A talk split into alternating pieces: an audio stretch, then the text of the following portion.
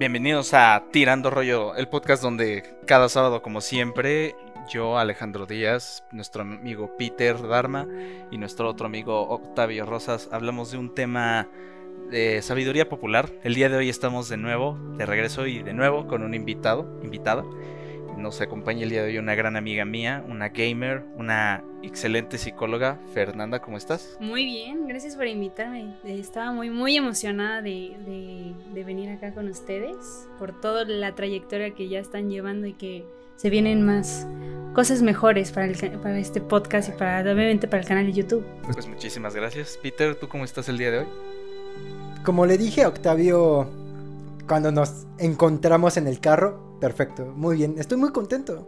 Hoy, hoy empezamos el día al 100, ¿no? hoy, es, hoy es el, el día en el que las emociones coexisten entre nosotros y la felicidad es, eh, es el principal eh, no sé, el principal invitado del día de hoy, ¿no? Además de, ah, ah, Fer. No, no Fer, o sea, es la emoción, ¿no? Es que Qué grosero. O sea, invitado emocional, obviamente. fue un día donde muchas cosas salieron bien, ¿no? No, no hubo problemas técnicos, no. Sí, vamos bien de tiempo, vamos bien en cuanto a presión, no sé, me siento tan relajado. Pero tienes que hacer un movimiento como. Ah, es que tengo que expresarlo así, ah, tan relajado. Mira ese movimiento. Tan sensual. Sí es. y es padre. Pues bueno, hoy es un excelente día para hablar de un tema oscuro. hoy, vamos a hablar, no, vamos a ponernos darks, ¿no? Este. Quisiéramos eh, platicar un poco el día de hoy sobre. Pues sobre los seres humanos en, en cierto sentido, como siempre pero sobre una parte muy oscura de los seres humanos, chicos. Yo por eso quería traer a nuestra invitada. Es, platícanos un poco de tu currículum. Este... Ah, bueno, eh, claro que sí. Soy psicóloga de parte de la Universidad Nacional Autónoma de México. Ya un año de que, de que salí, de que soy, estoy titulada y empecé a incursionar en, en esta parte de, de las empresas y de los recursos humanos pero siempre a mí la psicología, porque yo si algo le dije a este Ale era que la psicología se puede aplicar en todos los lugares y en todos los temas del mundo. Entonces, la cosa es este encontrarle eh, y decirme, oye, voy a hablar de esto. Hay y existe ese tema en la psicología. Entonces, hablando un poco acerca del tema que, vamos a, a, tomar y ahorita que Ale lo introduzca, pero fue una... Fue un tema que me interesó tanto, independientemente de, obviamente, de mi carrera y demás. Eh, es un tema tan oscuro y creo que a toda la gente le llama la atención por lo mismo. Pues chicos, yo esto es algo que a todo mundo le interesa, algo que a todas las a todos los seres humanos desde que he conocido eh, les llama la atención y es esta parte del ser humano en la que puede que tienda a hacerle daño a otros seres humanos, eh, tienda a actuar en contra de, otras personas hasta el punto de privarles de la vida. Y por alguna razón esto es algo que a todos nosotros nos interesa por alguna razón y por eso quería que platicáramos un poco con Fer. Porque se habla mucho del tema y no se habla tanto de por qué nos interesa el tema, ¿no? ¿Por qué nos interesa hablar y ver documentales sobre Ted Bundy? ¿Por qué nos interesa hablar y ver sobre el hijo de Sam, sobre Richard Ramírez? Y, y, cómo es que una persona llega a estos, este, a estos extremos? ¿O cómo es que una persona logra ser así? Y algo que a mí me gustaría tocar eh, es que por qué no hemos hablado tanto del contexto que es el contexto mexicano y el contexto latinoamericano.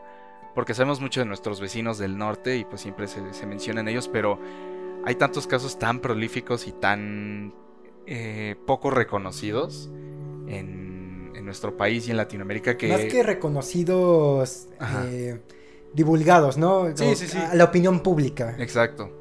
Porque reconocidos, pues, ¿qué reconocimiento le vas a dar? A bueno, ajá, reconocimiento de... que se han hecho virales. de, ajá, exacto, sí. al ojo público, no están tanto al ojo público. Así es. Tú hace dos episodios nos habías recomendado que fuéramos al Museo de la Policía, lo cual sigue con el pin pendiente ah, para que el equipo de Tirando Rollo vaya a ese museo. Sin embargo, desde ese momento me quedé pensando y he seguido, digamos, diciendo... y creo que siempre existe ese tema del asesino, pero nunca existe esa parte donde también los seres humanos, en su propio morbo por ese tema de los asesinos seriales, eh, agarramos y decimos, bueno, ¿por qué son así, no? ¿Por qué lo hicieron? ¿Por qué no? ¿O ¿Qué, qué fue lo que los llevó a hacer este esto? ¿Tú, tú qué nos puedes platicar, Fer? O sea, como introduciéndonos al tema. Pues introduciéndonos al tema y una pregunta de reflexión para todo este hermoso equipo es, ¿se han llegado a preguntar si o quién es el principal, por así decirlo, cazador de los seres humanos? ¿Quién es su, quién, a quién caza el ser humano? el cazador de los seres humanos. Exactamente, el- ves en los animales tenemos a la especie que es comida y el- la especie que come, este, pues como tal, la- esa especie, por decirlo Dominante. exactamente, el dominante y el que es dominado. Entonces nosotros, cuando lo piensas así, nosotros no tenemos a alguien como otros eh, animales Alguien en- que está arriba de nosotros en la cadena. en la evolutiva y que nos vayan a comer, ¿no? Entonces, de ahí hay una frase muy buena que yo leí en un libro. Nosotros somos los mismos que nos van a que provocamos nuestra propia muerte en el sentido en que, y hablando de asesinos seriales, eh, el ser humano es el mismo que puede acabar con la existencia, pero hablando ya de asesinar. Entonces, esta parte de no tenemos a alguien como eh, ejemplo, la, la- ¿Qué te diré? El tiburón blanco con la foca o algo así. Entonces no tenemos a alguien atrás de, arriba de nosotros. Entonces nosotros mismos somos aquellos que nos casamos. Y es chistoso porque si lo ven de esa perspectiva, somos la misma especie. Es por el lado evolutivo, ¿no? Es por el lado evolutivo, Por supuesto. Exactamente, es por el lado evolutivo, pero también es por el lado en el que justamente tú has visto, y sí hay, pero has oído tan coloquialmente hablando, un- la misma especie se mata entre sí. Que el hombre es el lobo Que no, hombre. exactamente, que no sea por alimento, obviamente. Estamos hablando de no sea por alimento, sino que simplemente por el hecho de matar. De destruirnos quererlo hacer- exacto. Eso es lo que pasa con, con los asesinos y ahorita vamos a entrar un poco al tema de esta parte de Latinoamérica, como lo, lo habías mencionado. Em, pero sí es importante que, que reflexionen acerca de qué tantas barreras yo como ser humano tengo que poner para yo acabar con la vida de otra, De otra persona. persona, exactamente. Por satisfacción, ¿no? Sí ha habido muertes o asesinatos que pues derivados a un accidente o también derivados a, ¿qué te diré? Maté, ejemplo, a fulanito de tal porque estaba dañando a mi familia, ¿no? Entonces ahí es un tema más de supervivencia. Pero Claro. estamos a, a retomar el tema y lo vamos a hablar desde el punto de vista de solamente Del placer. Exacto, De- lo lo hago porque- exacto, satisfací y me causa placer eliminar a un ser humano, alguien que es igual a mí, piensa, siente y, y habla y razona, ¿no? Exacto, justo. O sea, sí, sí, bueno, haciendo énfasis a eso, como la razón del por qué, ¿no? O sea, el por qué lo hacemos, el por qué lo hacen, el por, por qué existe esa forma de, de destruirnos a nosotros mismos siendo la misma especie cuando no existe algo más grande que nos pueda hacer daño, ¿no? Exactamente, no tenemos a ese, esa amenaza, Así es. sabemos, ah, sabes que si hay algo más arriba, es, es otra raza, otro, ya sea animal, otra cosa, que pues peligre en nuestra vida y tengamos que eh, ya sea escondernos y ver la manera de, de sobrevivir, por así decirlo. Entonces, es importante que nosotros mismos somos los causantes y independientemente el- también el, el tema de, de la contaminación y demás, pero hablando y enfocándonos en asesinos seriales es eso, ¿no? O sea, nosotros mismos nos podemos asesinar, ¿no? Y esa parte. Y yo quisiera preguntar porque es... Bueno, ya les he platicado mucho de mi trabajo. Me ha tocado a mí, por ejemplo, atender llamadas de personas que están siendo... eh, eh, ¿Cómo se dice? Registradas en una correccional, en una cárcel. Y tienen un procedimiento de hacer ciertos tipos de cuestionarios para evaluar la salud, el estado mental de esa persona. Y hay una pregunta que, que siempre sobresale, ¿no? Independientemente del motivo por el cual la persona está siendo procesada, que es, ¿has pensado matar a alguien? Y ya responden, sí o no, ¿no? Respuestas binarias. Pero y después preguntan, ¿has intentado también matar a alguien? ¿Sí o no? Has, como has pensado o has intentado matar a alguien, como también lo diferencian. Y yo quisiera preguntarles, ¿tú ustedes en algún momento, como seres humanos a lo largo de su- su- su- sus vidas, en algún momento han llegado a decir, ¿qué pasa si mato a esta persona? ¿O qué pasa si mato a alguien en general? O sea, que, les- que se les haya cruzado por su cabeza decir, yo, Octavio, Peter, yo, Fer, ¿qué haría? ¿Qué sucedería? ¿Cómo lo haría? Se han, se han pues, se han- la palabra asesinar ha pasado por sus mentes siendo ustedes el perpetuador. Es curioso porque justo la semana pasada hablando de ello, hablando de yo ello. estaba pensando en eliminar a Alex de- no, en su casa, lo- ya lo tengo todo planeado. No, no, este, no sé por qué me llegó a la cabeza, pero bajé a tirar la basura en la madrugada porque tengo la costumbre de hacer el quehacer en la madrugada. Normalmente lo hago en la madrugada, todo, trapear, barrer, sacar la basura. Entonces, pero ya, ya acabé de limpiar, ya llevaba las bolsas, bajé, las tiré en el contenedor, ya iba de regreso a mi departamento, pero ya iba en pantuflas, entonces iba caminando y me sacó mucho de onda el hecho de que no estaba haciendo ruido. O sea, caminaba y decía, mis pies no están haciendo ruido. Dije, si, si, si fuera a matar a alguien ahorita, Lo podría ser. podría hacerlo porque no, ni estoy haciendo ruido uh, con mis pisadas. Cuidado. Cuidado, Cuidado, con Peter. Cuidado. No, no, pero... No sabes en qué momento puede llegar Peter con pantuflas a quitarte la vida, ¿no? Además, mis pantuflas quiero recalcar que son de unicornio, entonces... Wow, asesino rudo, eh. Ideales, Wow. para, ideales para el asesinato. a- asesino prepotente, ¿no? Exacto. Asesino este, voraz. Llegas escuchando Goodbye Horses. Así es. Tú, Fer. Yo, fíjate que es chistoso. No lo he pensado, pero yo he visto mil- millones de, de documentales de asesinatos y, de- y de estos asesinatos que no le salieron al, como quería el asesino y porque cometieron errores. Entonces yo me quedé pensando, dijo, yo no hubiera hecho ese error, ¿me explico? Yo si no hubiera. fuera a matar a alguien Lo había perfeccionado. Exacto, voy a, tengo que fijarme en los detalles, tengo que eh, como tal planificarlo bien Ujú. y eso ahorita lo platicamos, hay dos tipos de el desorganizado y el organizado en los asesinos. Entonces, yo sería el tipo organizado, exactamente así como de vamos a planear todo, no voy a dejar rastro algún. que lleva su Lysol en- al lado del cuchillo. Casi, casi, pero no, la verdad es que yo sí no he pensado nunca en quitarle la vida a alguien, la verdad. E- Esa sería una buena manera de patrocinar a un limpiador, ¿no? Así como Así como. elimina toda quita, huella. quita o- ay, elimina toda huella, todo rastro. Lysol, patrocínanos. Octavia, ¿qué nos puedes decir tú? ¿Has en algún Ay, momento en contra de algo en general dicho qué pasaría si Eh, sí, sí, la neta es que sí. Justamente estamos hablando este, de, de eso, ¿no? Que bueno, a mí me gusta mucho Michael Myers y justo es un personaje donde no hace, o sea, donde no hace ruido. Donde simplemente es siniestro que se acerca a la casa y acá como que no hace nada de ruido como mi compañero y eh, estimado amigo Peter. Peter. Y sí lo he pensado, o sea, justo como... cuidado?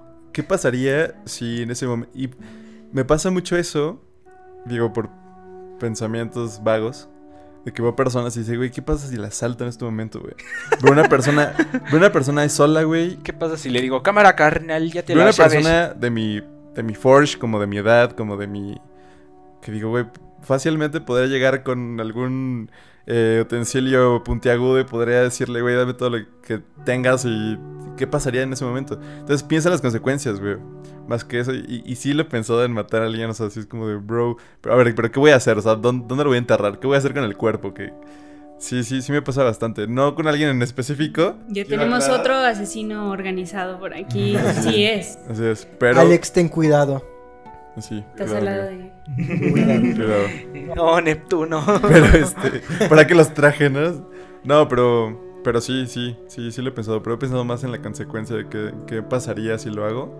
a cómo lo haría, ¿sabes? Yo también he pensado las consecuencias porque... Porque yo estudié Derecho. Yo estudié eh, Derecho y mis clases favoritas siempre fueron las de Criminología y las de Derecho Penal. Más de derecho. Entonces veíamos un buen, pero un buen de casos reales.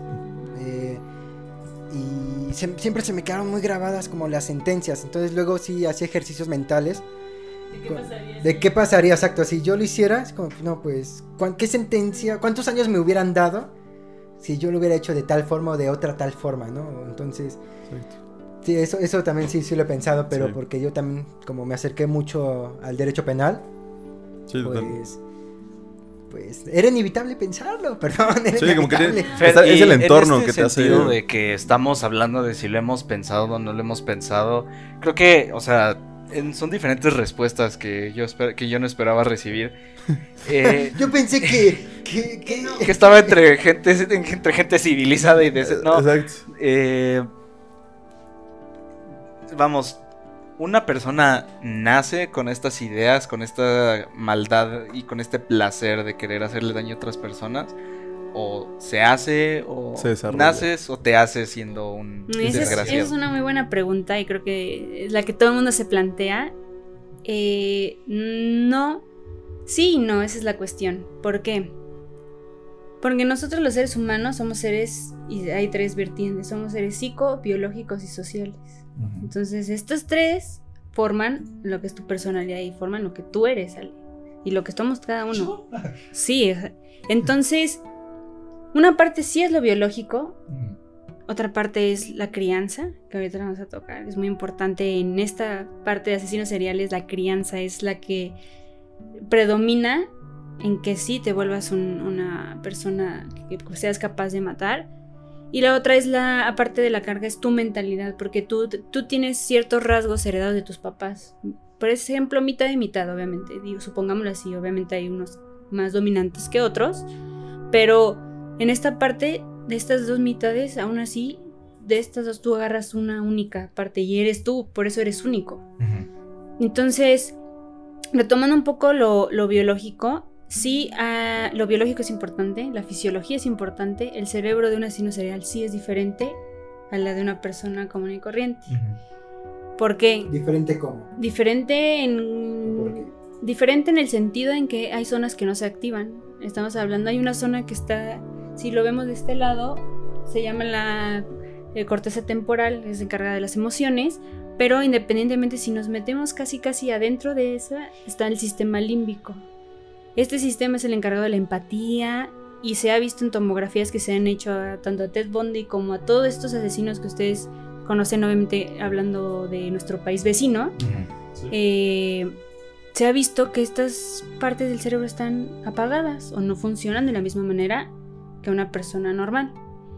Y entonces, eh, y también independientemente de esto, también la parte de aquí que está arriba de los ojos, que es la órbita frontal, está exactamente arriba de las cejas, ahí se encuentra, es la parte en la que es toma de decisiones, es la que es su juicio y sentido común. Entonces, sí se ha visto una diferencia fisiológica en esto, y les voy a comentar así un caso rapidísimo de, cómo se dieron cuenta de que sí, efectivamente, hay diferencias.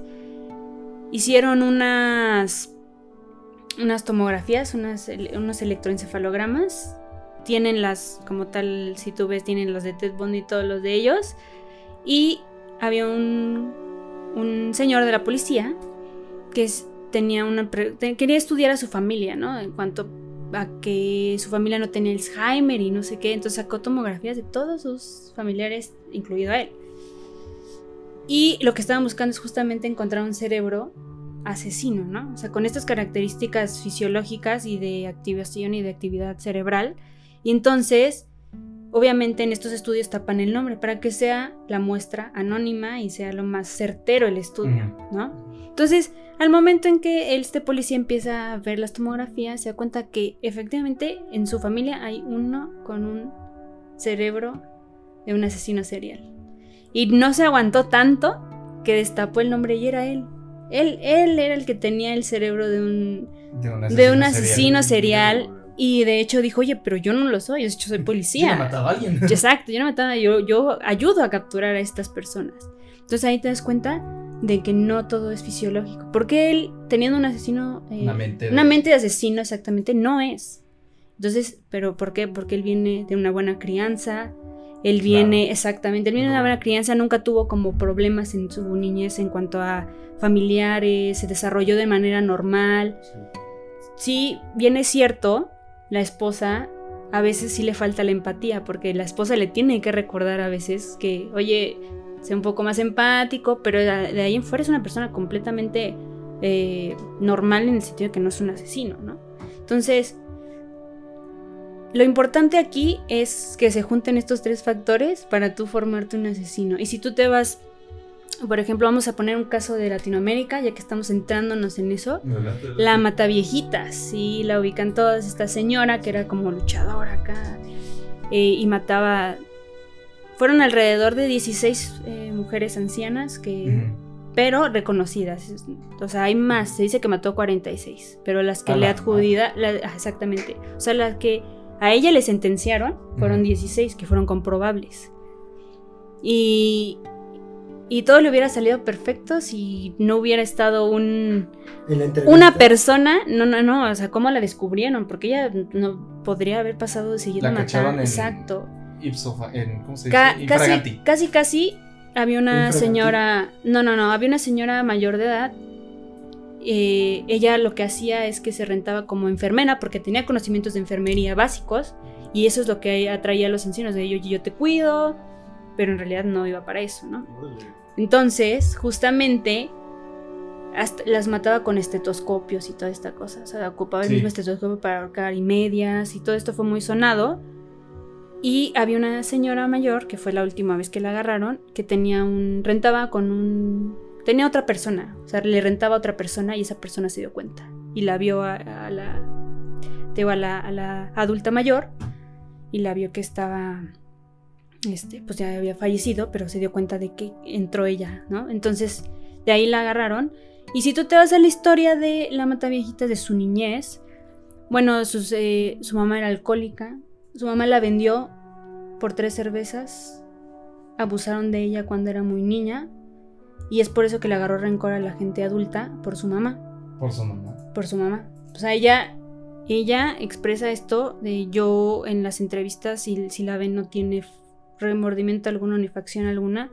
Yo le agarré odio porque Me recordaba. me recuerda a mi mamá y, y me pasó esto en mi niñez. Me tenía una niñez dura, me golpeaban, tal, tal, tal. Digo, imagínate que te digan que te vendieron por tres cervezas a un hombre. Entonces, Exactamente, entonces hablando de eso, todos los asesinos seriales, y si tú te vas a sus historias, vienen de una crianza que los golpearon, que los papás, que, que hubo un abuso infantil considerable, ya sea sexual y también psicológico. Eh, también, ¿qué otra cosa? ¿Qué otro factor es importante? También los golpeaban, y esto hay algunos asesinos que, que si los golpean en la cabeza, cambia la fisionomía del cerebro, y entonces ya somos ya somos en- empezamos con esta parte fisiológica de que somos asesinos seriales, ¿no? Claro. Hay, un, hay un caso, es curioso porque lo más eh, predecible del ser humano es que es impredecible. Todo lo que tenga que ver con el estudio de la sociedad y el ser humano es totalmente impredecible, es, pero es lo que hace fascinante, ¿no? El estudio del ser humano. Hay un caso de un japonés que se llamó Issei Isagawa. Eh, este es un caso bastante peculiar porque este señor de origen japonés, les digo, él eh, estudió literatura en la Universidad de París.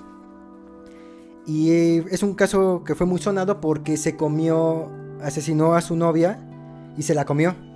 Pero, pero, pero la novia accedió. La novia quiso ser comida. O sea, era la fantasía de ambos. Él quería comerse a alguien y ella quería ser comida. Pero este chico, eh, y esto lo sé porque lo vi en un documental que se los recomiendo, se llama Caniba, es un documental francés. Es la lo entrevistan, sigue vivo, lo entrevistan y ven su vida y todo eso. Y tuvo una familia bastante ordinaria, su mamá lo quería mucho, su papá lo quería mucho, le daban todos nació en una familia aristocrática más o menos, en una buena posición económica, le, le dieron buenos juguetes, eh, pues estudiaba en París, o sea, tuvo una muy buena vida, tenía muy buenas relaciones y todo el mundo decía, no, ese, ese chico es muy buena onda, este, jamás, jamás creerían que su mayor fantasía era asesinar y comerse a su pareja, ese fue su mayor éxtasis.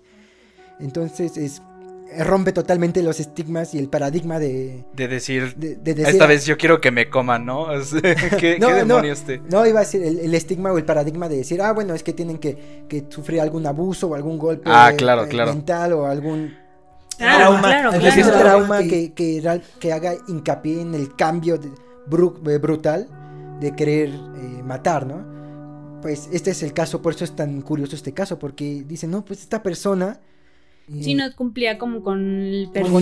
ningún, con ningún perfil, no cumplía para nada el perfil, cero el perfil. Que, que- que de esto a mí me trae como a una pregunta que quería hacer, eh, porque siempre me, me encuentro discutiendo con las personas sobre las diferencias entre estos términos. ¿Cuál es la...? Siempre dicen, es que uno es un asesino serial, otro es el psicópata y otro es el sociópata.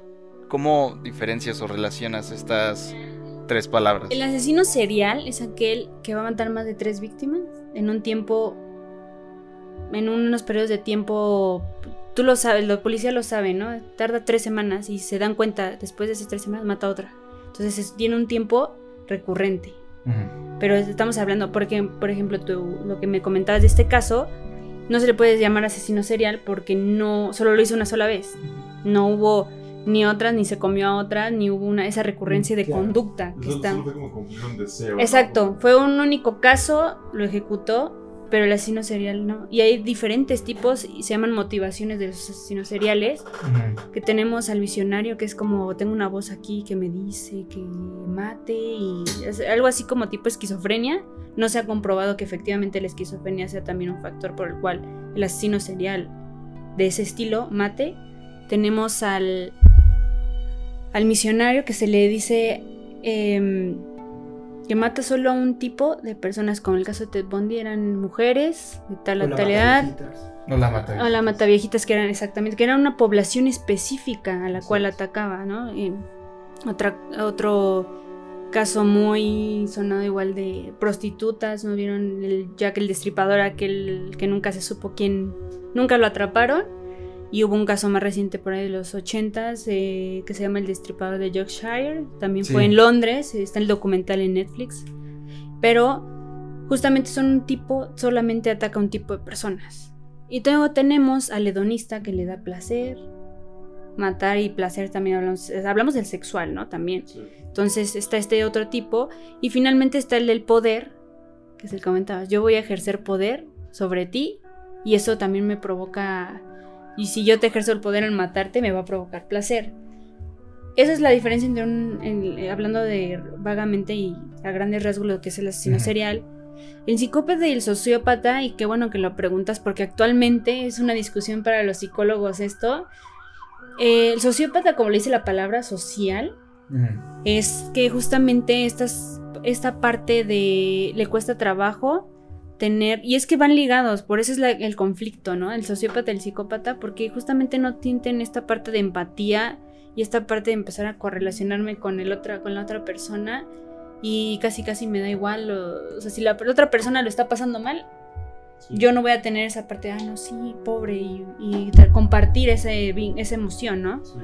Entonces, casi, casi ahorita te puedo decir que la psicología no tiene como, en su debido momento sí tenían estas dos eh, definiciones, pero ambos lo que tienen y comparten en común es que no tienen esa, se le- tiene un nombre específico que se le dice que soy empático, pero tiene otro... Apático. No, apático no, es que no sientes el dolor de otra persona. O sea, es como me vale. Es como una- Coloquialmente hablando. Es como no tener empatía y simplemente ser eh, egoísta y, y Exacto, no sentir ti. el dolor ajeno. Porque los seres humanos, cuando estamos, nos importa y algo así, sentimos el. La si vemos, exacto. Sí, claro. Si vemos a alguien sufrir, pues entonces tratamos de ayudarlo, etcétera, y él así no decir, ah, pues está bien. O el, bueno, el, el sociópata, el psicópata va a decir, ah, eso a mí no me interesa No me y, interesa. y no Sí, muestro sí. tampoco facciones al respecto de emotivas. Ok. Eso, eso es algo que, que siempre me, me- me generaba esa, digamos, esa, esa pregunta, porque siempre termino con diferentes eh, opiniones. No, y es que el sociópata esto, y no, es que el psicópata esto. Y es verdad que no todos los psicópatas o sociópatas terminan siendo asesinos seriales precisamente por esa parte que nos Es correcto, es como el policía. El policía tiene un, un cerebro este, psicópata. Así, tal cual la Sí. palabra. Y no era un asesino, él ayudaba a atrapar asesinos, pero justamente Pero no sentía nada. cuando no sentía nada y, y a pesar de ello, pues eh, tenía mujer, tenía hijos y era un esposo amoroso, pero la mujer sí recuerda que hay situaciones en las que le tiene que recordar a su marido de no está bien tu reacción, sé más empático al respecto. Pero obviamente, pues está complicado sentirlo, porque Claro. él nunca lo va a sentir al final de Claro, cuentas, sino va a ser más del lado racional, ¿no? Ah, sí, tiene razón mi mujer, lo siento. No, pero no es que lo sienta, efectivamente. Claro. Sí, está súper interesante cómo se desarrolla, ¿no? En es- esa parte de, de, de que, digo, el policía tenía esa fortuna de, por así decirlo, de que su mujer lo, lo detenía de cierta forma, ¿no? Y tenía como ese, a ver, tranquilo, pasa esto, esto, esto. Y justo como lo mencionabas, no necesariamente teni- tenía como las ganas de hacerlo. Y pues a veces no era tan como tan necesario que su, su esposa se lo pudiera decir para que realmente él lo quisiera hacer, o sea, que él lo naciera hacer. Pero, pero justo creo que se. Creo que esas personas desarrollan el querer hacerlo, ¿no? O sea. Cuando, nos- cuando empezamos a hablar de, de- de la niñez, etcétera, etcétera, de, de lo que pasa, yo creo que se desarrolla completamente desde ahí. Y obviamente si creces en un ambiente así, también no vas a tener, yo creo que unas buenas influencias en un futuro, ¿no? Claro, ¿no? Y nunca se ha visto en asesinos que pasen una buena vida ya cuando son adultos. O sea, siempre es como la recurrencia a lo negativo. Exacto. O sea, nunca, claro, habrá casos, ¿no? No lo sabremos, pero sí, sí se ha visto que, que es como un- empiezas con algo mal y te, te, cadena- te encadenas y te encadenas y está difícil zafarse de esa situación. Y a mí lo que me llama mucho la atención es el hecho de que, vamos, o sea, los problemas familiares y los problemas eh, de la infancia no, no es algo que empezó en el siglo pasado, ¿no? Evidentemente existía desde siglos antes de Cristo y siempre ha estado, pero ¿cómo empezó este... ¿Cómo, cómo es que en- este momento hasta ahora, porque es reciente el tema de que digamos la palabra asesino serial y gente que mata por, por placer, siempre ha habido, ¿no? Pero ¿por qué hasta ahora nos hemos dado cuenta de, de eso? Ah, ¿por qué fue- ¿Por qué no existía eso? ¿Por qué fue el boom del interés del asesino serial? Más, más bien, ¿por qué comenzó el... No la intriga, ¿no? antes de pasar a esa parte de la intriga, ¿cómo es que...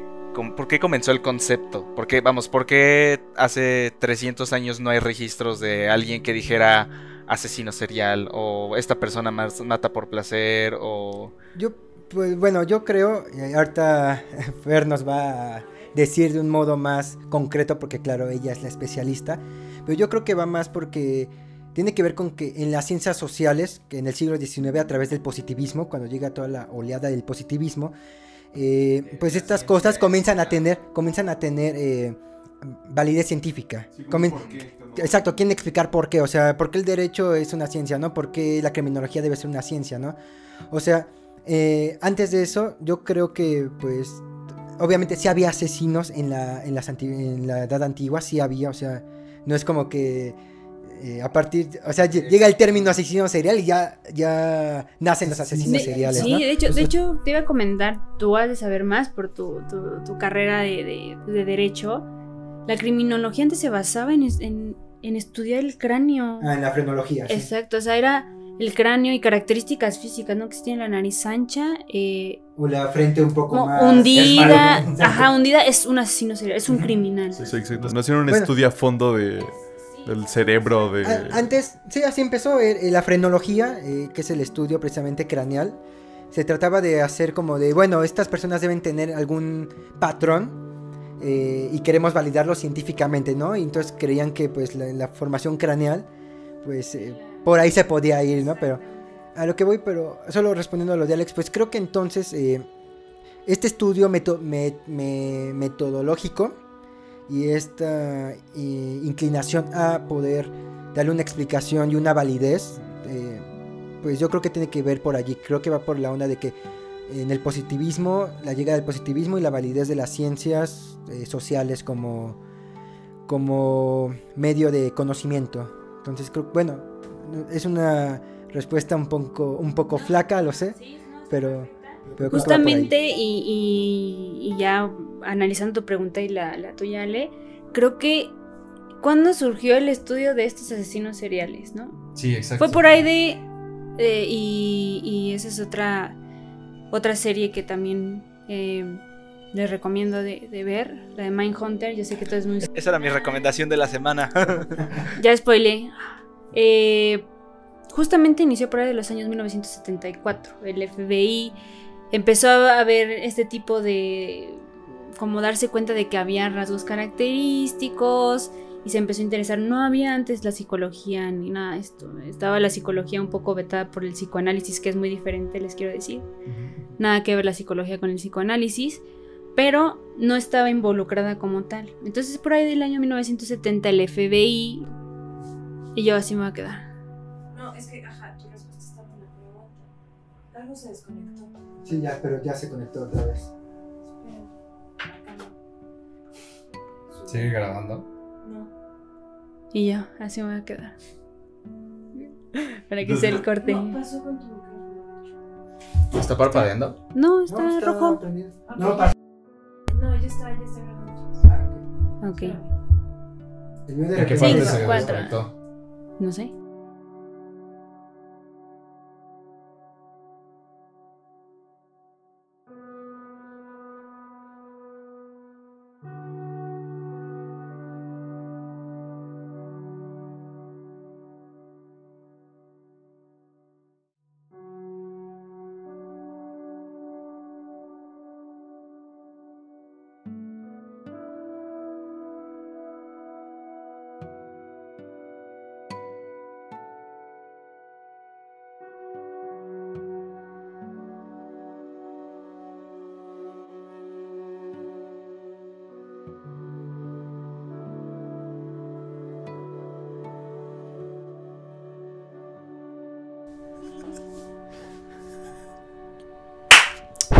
Y justamente eh, realizando lo del, regresando a lo del FBI, del, fue por ahí del año 1974, más o menos, que el FBI se dio, cuenta de estos patrones. Y se interesó tanto de que si te das cuenta, las personas que estaban ahí no eran psicólogos, eran personas, eran policías que iban a las cárceles, las cárceles a entrevistar a, a estos asesinos seriales, que era, obviamente estamos hablando de Charles Manson, fue también mucho eh, Ted Bundy, entonces empezaron a crear similitudes, a notar así como de, hacía esto antes del asesinato, ¿no? Y tenía esta parte de la niñez, entonces de ahí generaron ese, ese perfil y ya se fue puliendo el departamento de y les dieron el, un espacio dentro del FBI porque antes no había nada de eso, o sea, no era Claro. importante para ellos. Y hasta que surgió todo este auge y si se dan cuenta en los años 1970 y 80 es donde más hubo asesinos en serie. Estamos hablando de nuestro país vecino. Y mm, también hubo también en la parte de, de Londres. Entonces, creo que por ahí de esas fechas fue cuando creo que más le surgía a la policía tratar de, de- de estudiar a, est- a estas personas y tratar Sí. a lo mejor de predecir y de preparar ahora sí que agentes especialistas en la conducta y ya después se entregaron a los psicólogos obviamente pero mientras no había nada de eso y eso creo que la pregunta y la respuesta te- textual fue lo necesitamos y lo hacemos y lo pulimos Y lo este, pulimos, este claro. departamento así fue tal cual Qué curioso que dices en los 70s, ¿no? Que empieza todo este boom de meter a los psicólogos a ayudar en los expedientes eh, de los policías y que en los años 80 haya sido el boom del género cinematográfico del slasher, de Viernes 13, La Masacre en Texas, todo Así eso. es. Supongo que obviamente todo... Estaba Pues, de moda matar. Exacto, o sea, Estaba- no de moda matar, pero... Es decir, este, esto se está agregando, cada vez es más sonado, se hace más público, se hace más... Así es. Eh, la, la idea ahora sí que se va compartiendo y hay gente que escu- comienza a escuchar de, ah, asesinos en serie, ¿qué, qué es eso, no?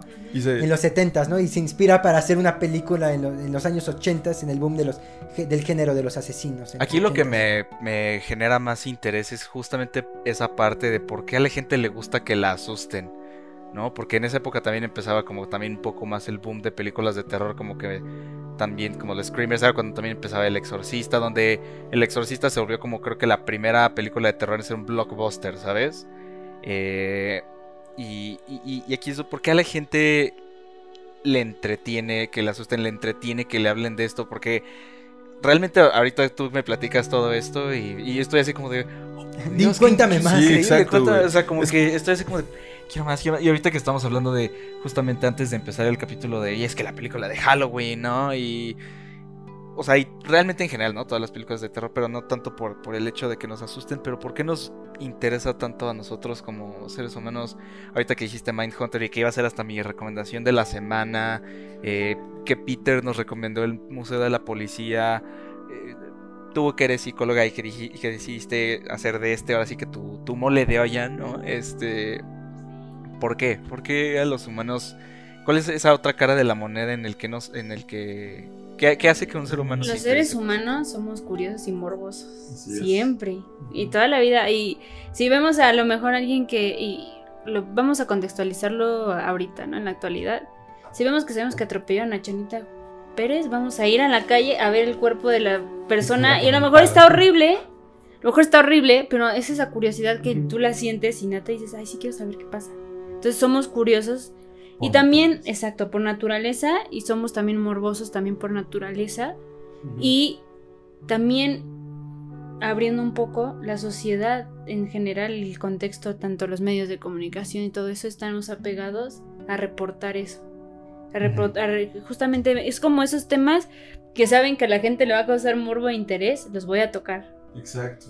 Entonces, Es un nervio que. ajá. es un nervio que todos tenemos y, y cualquier cosa, cualquier cosa que sea lo más mínimo, y hablando específicamente de asesinos seriales, es que nos provoca morbo el saber qué motivó a esa persona a matar a, otra persona, ¿no? O sea, algo- es eso, es eso. O sea, tú lo piensas y dices, yo no soy capaz, pero ¿por qué esta persona sí?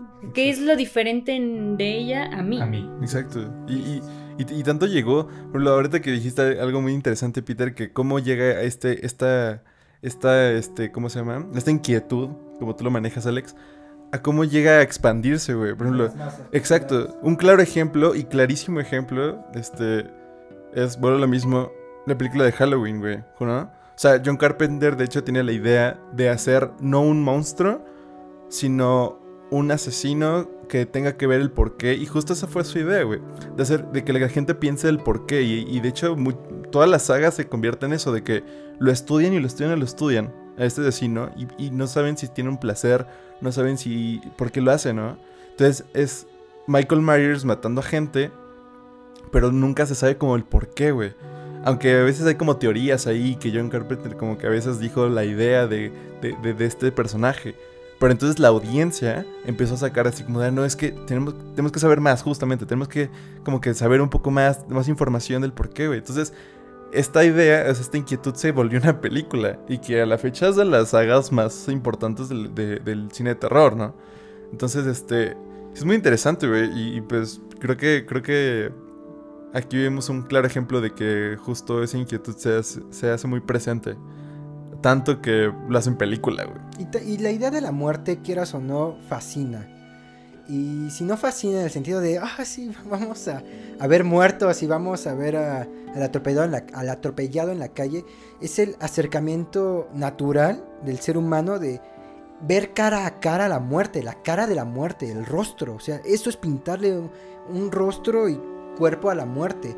El tema más desconocido, el tema que más le atemoriza al ser humano o a la gran mayoría de los seres humanos, la idea de, la muerte.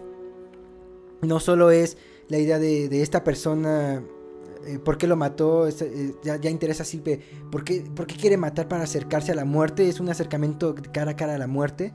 Entonces esos temas, eh, creo que si el público está interesado mucho en saber, es porque quiere ver la, la muerte, o sea, quiere... quiere es, es la puerta que lo deja ahí claro, es una fotografía prácticamente.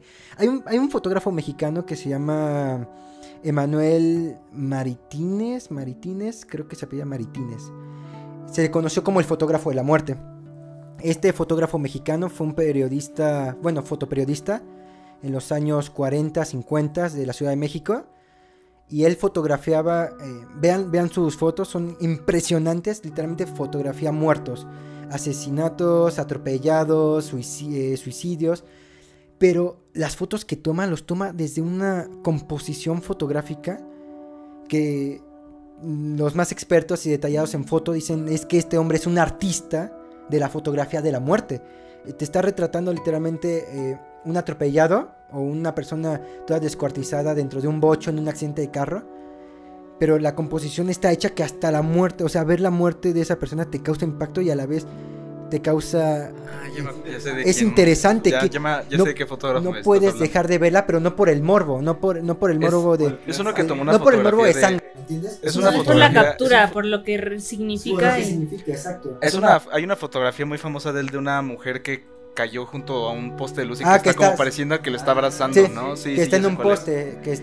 Exacto, esa fotografía... Y que parece que está dormida la chava. parece que y está la dormida, fotografía se sí. ve como Y había uno Sí. que también se suicidó en la Torre Latino, que estaba. Sí, es de él, ¿no? Es que estaba, que estaba abajo. Sí, ya que estaba abajo. Sí, Estaba un Sí, policía parado y Y estaba el cuerpo. Ajá. Creo que, creo que esa foto es un poco más antigua, creo que no es de él, creo.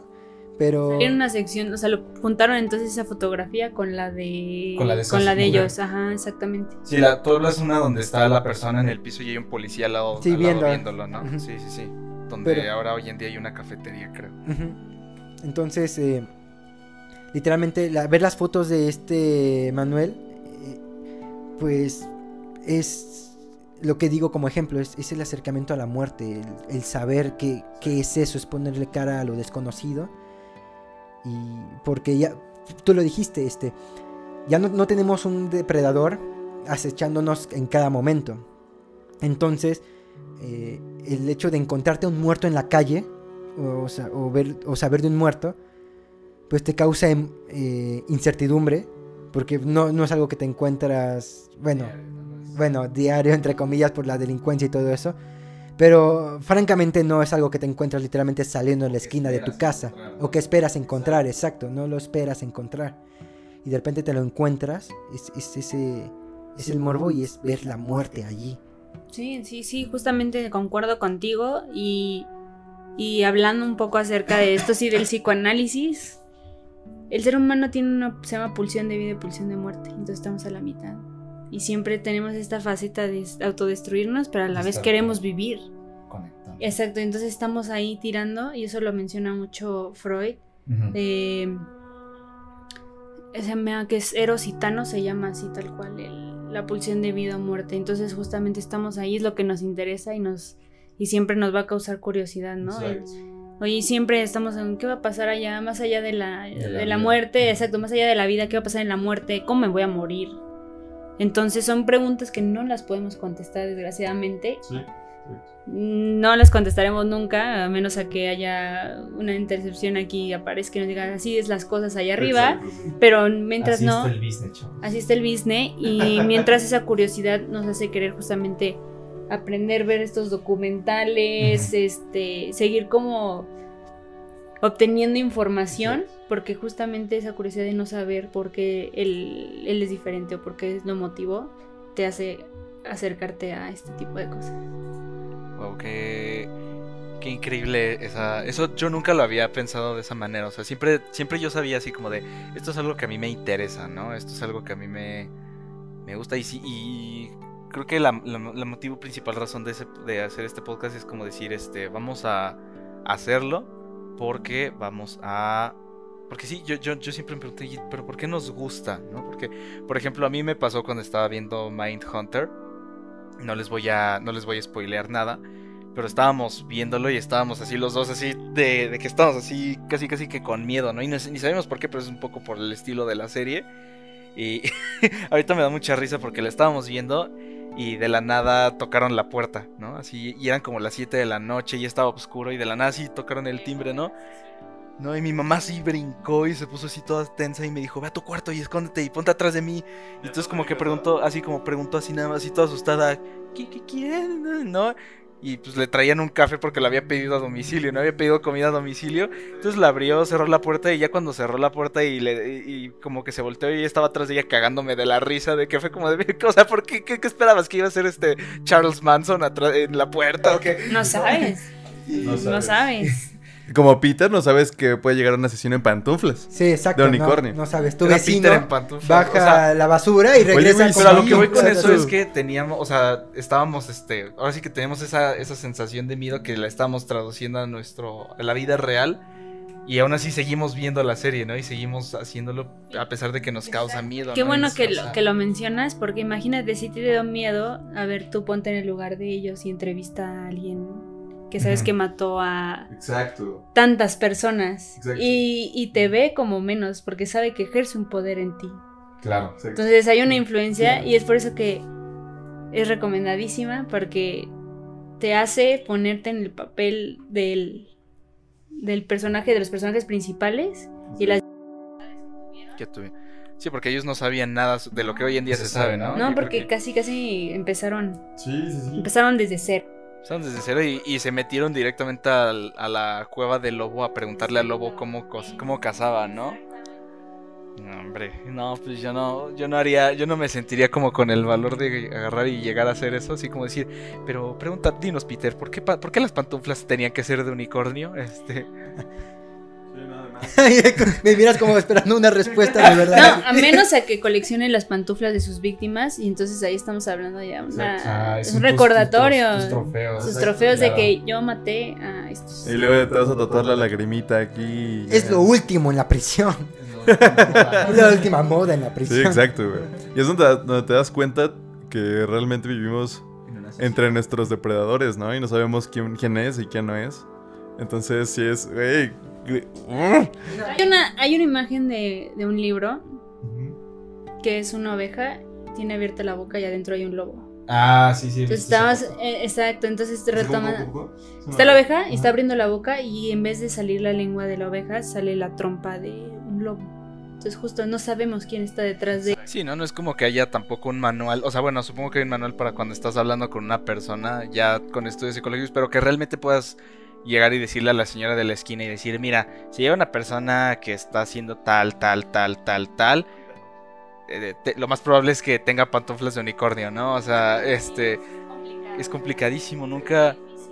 Y sobre todo porque yo he sabido que muchas de esas personas al tener como esa parte de apatía o esa falta de miedo de, de estar como más alejados de la empatía de las personas llegan a tener esa personalidad pues como Ted Bundy, ¿no? De, de ser hasta encantadores, ¿no? De, Justamente un rasgo de, de este psicopático y... Exacto. Exacto, ¿no? o sea De- que de te endulzan con la palabra y no, es que a lo mejor y el, el cuate no estaba guapo, ¿no? Pero endulzaba a las mujeres, las atraía a su cueva sí. y te las mataba. Era como una, como una sirena, ¿no? Exacto, Exacto. Claro. justo. Así fue tal loco, cual. Pues por ejemplo la mataviejitas, ¿no? Que yo, yo me imagino que se, seguramente se acercaba con las señoras y las, les hablaba bien, ¿no? Les Claro, hablaba le decía, soy ellas". enfermera, este, yo cuido a personas adultas mayores y...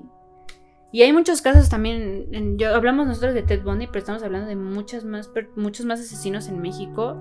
Y actualmente, y lo hemos visto, el que acaba de pasar de, Atizapán, este feminicida, y, sí, sí, y es un asesino serial, ah, porque ¿cuántas víctimas lleva? Y comprobables, según decían, como cuarenta y tantos, Sí. ¿no? Y más. Entonces, eh, justamente no sabemos, o sea, y no, y no te puedo decir, conozco este porque ha habido toda la vida en México este que tipo ni de se han registrado, ¿no? Exacto, Que entonces eh, oímos estos porque porque más bien son los que la, la- la- el periodismo pues, los periodismo. agarró exactamente y dijo, ay, estos son muy significativos, pero en realidad hay miles.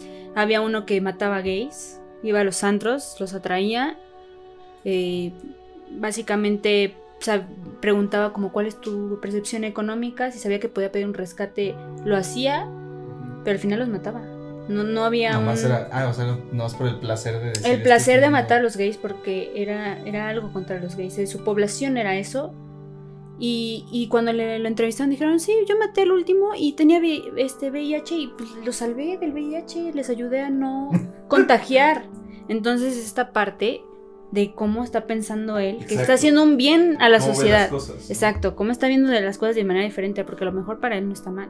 Que a lo mejor él está radicando el VIH y, y a lo mejor y si estamos hablando de que no es pro de la comunidad LGBT.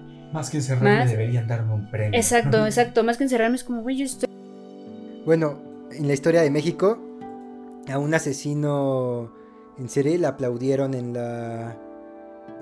Ah, en- el- en la cámara de. que terminó siendo hasta diputado del PRI, sí. No, No, es que hay una historia de un asesino No sé que... si se volvió diputado, sé que se volvió abogado. Sí, era el asesino de Sí, Tacubaya. que le- ajá, el monstruo que, que en el, que en la cámara le, le aplaudieron La- porque le era como un ejemplo de alguien que se había rehabilitado Exacto. como... Sí, Eh, sí, sí. Y porque no sé el número exacto de cuántas personas mató, sí, sí, pero sí que fue un buen número. Eh, eh, no sé si estuvo en Lecumberri, que es, lo más probable es que sí, pero el chiste es que esta persona, el asesino de Tacubaya, después de que lo metieron a la prisión, estudió Derecho, se graduó en Derecho en la prisión y después ayudó como a 10 o 15 per- rezo- eh, eh, presos eh, a que salieran porque él era el abogado y les ayudó a salir y entonces Matando a los testigos, ¿no? le aplaudieron en la cámara como un Sí, sí, ejemplo sí. de... Bueno, no sé si se volvió diputado. Yo supe que se volvió al, mínimo partidario del. No sé si, sí, yo tampoco sé si se volvió Eh, pues, diputado, se pero... hizo ahí su compilla, ya sabes qué. Mira, Y, dame- y es que ahí donde te das cuenta que, que imagínate, ¿no? Em- em- empezaron en Estados Unidos y bueno, en la serie ves como todas las barreras con las que ellos se tuvieron que encontrar, este, en términos burocráticos, este, sistémicos, ¿no? De que obviamente la gente no les dijo, ay, pues sí, pásenle ustedes que son psicólogos, porque como tú dices, también estaba hasta ese estigma de que los psicólogos solo son para gente loca, ¿no? Que es un estigma que hasta la fecha existe en México, ¿no? Hoy en día si le puedes decirle a alguien, este, ¿sabes qué? Pues ve al psicólogo, ve a terapia y es como de, no, yo no estoy loco, no tengo por qué ir, ¿no? Y no existe. Y entonces me imagino y decir, ¿cómo, cómo, cómo estamos la, aquí en México? Este, tan lejos de llegar a donde ellos estaban en los años 70 aprendiendo eso, ¿no? O sea, ese conocimiento apenas nos llegó, se, se ha estado tardando en llegar aquí. Y digo, lo digo porque, por ejemplo, este, vi la entrevista que le hicieron a, creo que el monstruo de Catepec, cuando lo están procesando. Bueno, pero ahí estamos hablando de protocolos que se brincaron y que ahí te das cuenta de que México no tienen protocolos para hacer ese Exacto, no, y por ejemplo, o sea, sí, de que lo están entrevistando y, y el tipo está diciendo casi, casi que literalmente a mí me gusta comer niños, ¿no? Y, y el cuate así, todo un burócrata así diciendo así como, ajá, ajá, sí, sí, sí, sí. ¿no? Así como alguna otra pregunta, algo más que pueda hacer por usted, joven, ¿no? Y, y el cuate así como de, ah, pues, si me liberan voy a matar más gente, ¿no? Casi, casi.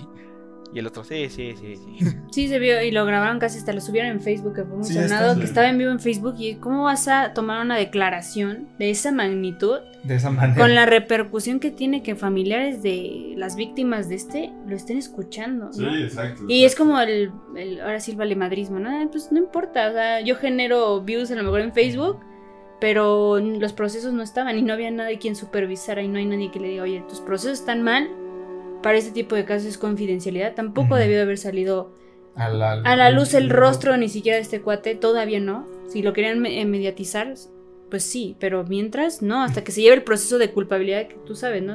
Todos somos inocentes hasta que nos demuestren lo contrario, entonces tú no sabes en sí, entonces ya a lo mejor y era inocente y ya le eh, lo publicaste con su rostro en redes sociales y todo. Entonces sí está muy complicado, México tiene que mejorar en este sentido en los procesos de este caso de asesinos seriales, de feminicidas y demás pues un avance, pero se debe de empezar con algo. Con algo. Sí, claro. Más atención a, a esto, ¿no?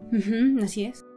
Porque, y, y es que es algo que ahorita es muy importante que mencionaste cuando dijiste lo de tener este el, el avance de las redes sociales. Porque, por ejemplo, en Estados Unidos ya ha sucedido mucho de ese tipo de casos de misterios, de, de gente desaparecida, de personas que fueron misteriosamente asesinadas, en el que los curiosos se meten a Reddit, se meten a Facebook y empiezan a investigar este y por, por su propia cuenta que fue lo que sucedió no sé si ustedes llegaron a ver el documental no te metas con los gatos Fuerte, ¿Este fuerte, fuerte. ¿Sí lo viste? Sí, claro. Eh, te, te lo voy a te lo voy a te voy a hacer el tease o Es sea el ya de ves la que chica que apareció en un... no ese es otro pero también ese, ese que ese- esos dos y ese también lo iba a recomendar porque muestran esas dos partes de cómo ayuda y perjudica las redes sociales porque en el de no te metas con los gatos es de un cuate que hizo un live stream donde asesina a unos gatos ¿no? Y entonces todos en internet pues evidentemente se, se prendieron.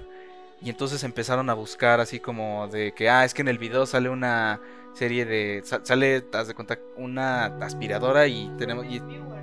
Los propios viewers ayudaron a capturar al asesino. Y el asunto fue ese de que muchos viewers dijeron, es que yo analizando de manera psicológica el comportamiento de esta persona y la manera en la que estaba recibiendo, está como queriendo llamar la atención, es muy probable que termine matando a alguien, a una persona lo cual terminó haciendo. Y hasta que lo hizo, este. Hasta que lo hizo, la policía hizo caso. Y empezaron a retomar la investigación que llevaban años haciendo la gente en internet.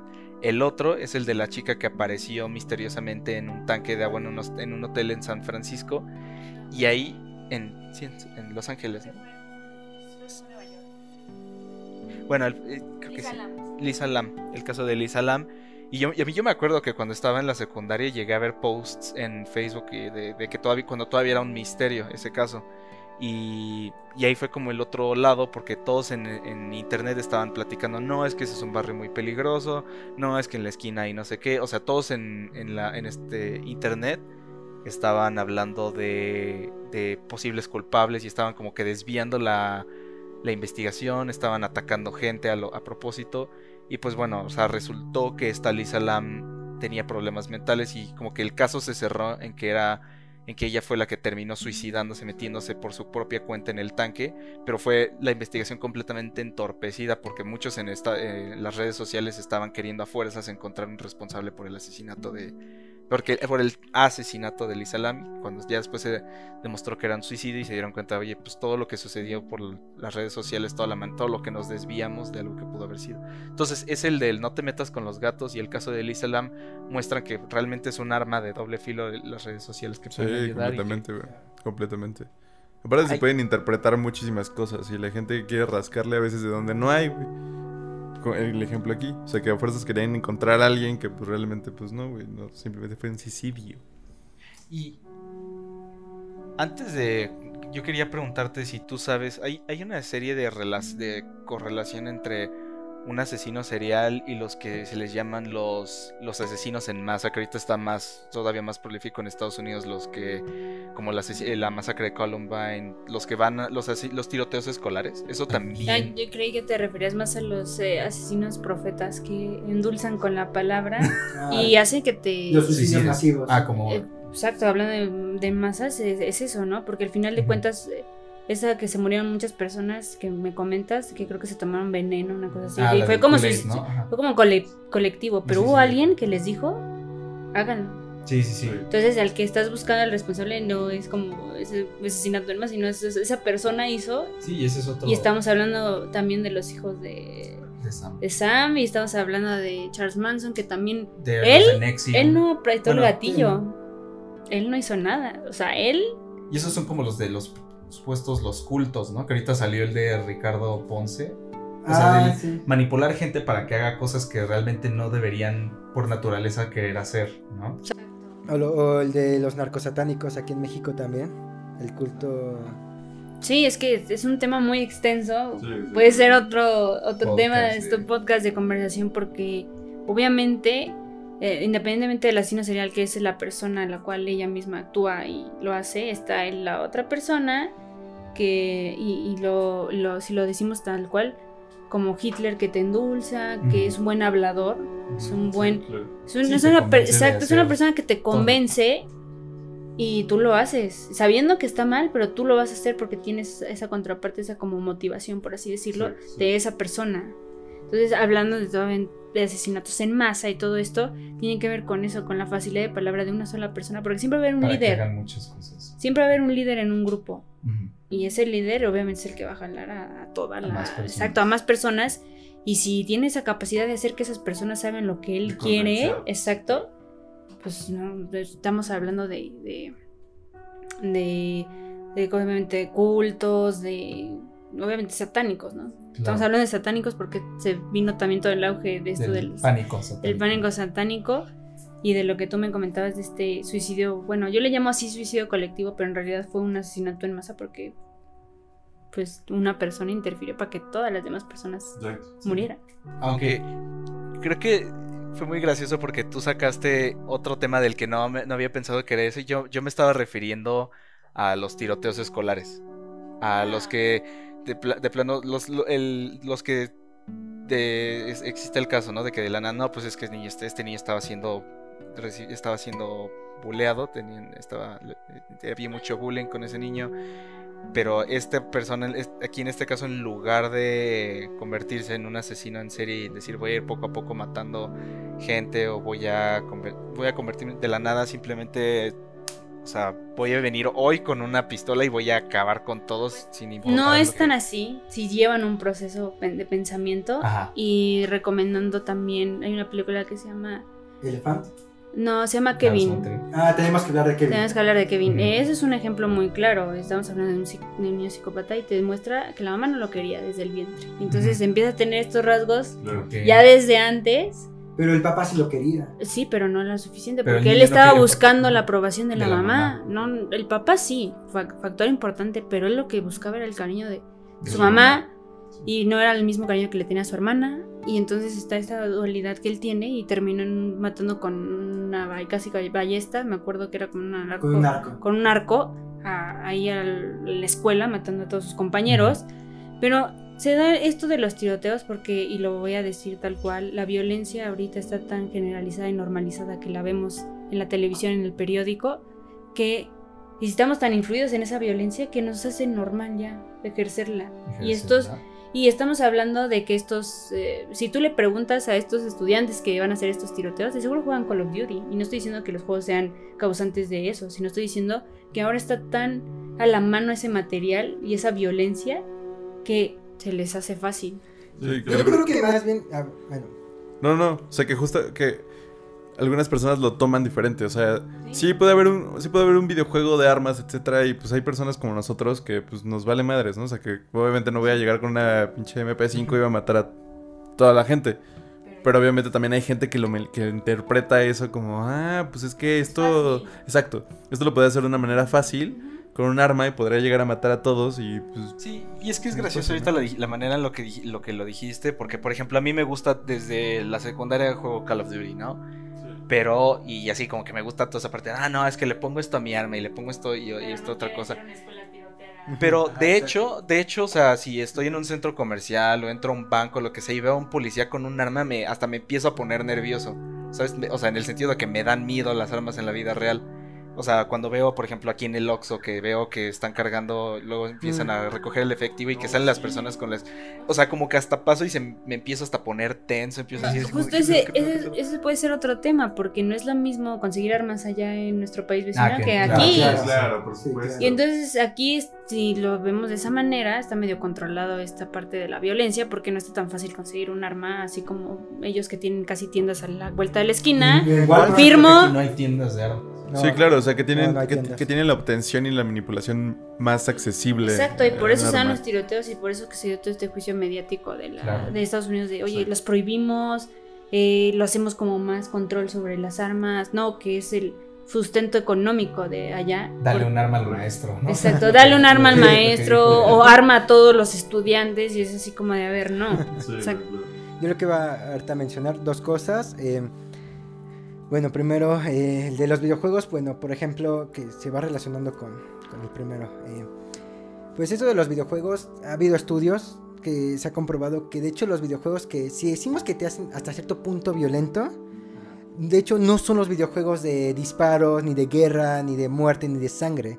De hecho, los varios estudios re- realizados, según yo, por la Universidad de Oxford y de, y de Cambridge, creo, eh, pero lo podemos poner en el link de YouTube después ahí la, la fuente. El chiste es que eh, los videojuegos que más causan violencia son los de deporte, son los competitivos, porque son los que realmente te llenan más del deseo de, de, ser superior, exacto, y de aniquilar a tu contrincante y de destruirlo en el juego, porque ahí sí hay una competencia, y más cuando es un juego realmente de...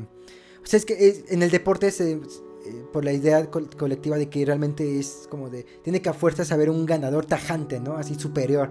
Porque en, el, en los shooters pues te pueden disparar una y otra vez y recae y otra vez. Pu- Puedes llegar, o sea, es, es, más, es más equilibrado y es más estratégico.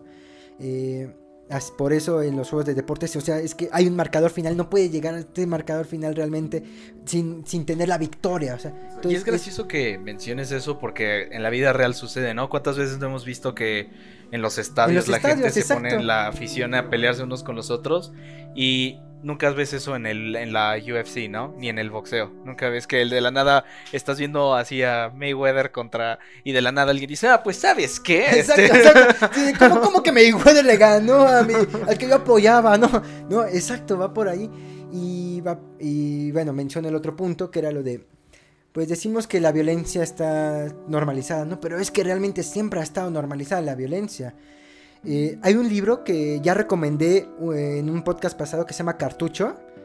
eh, porque iba a mencionar, por ejemplo, la- el Coliseo Romano, ¿no? Que pues bueno, o sea, la, la- la sociedad quería, el pueblo romano quería ver ahí a los gladiadores y quería ver leones comiéndose a hombres. O sea, a ellos les gustaba.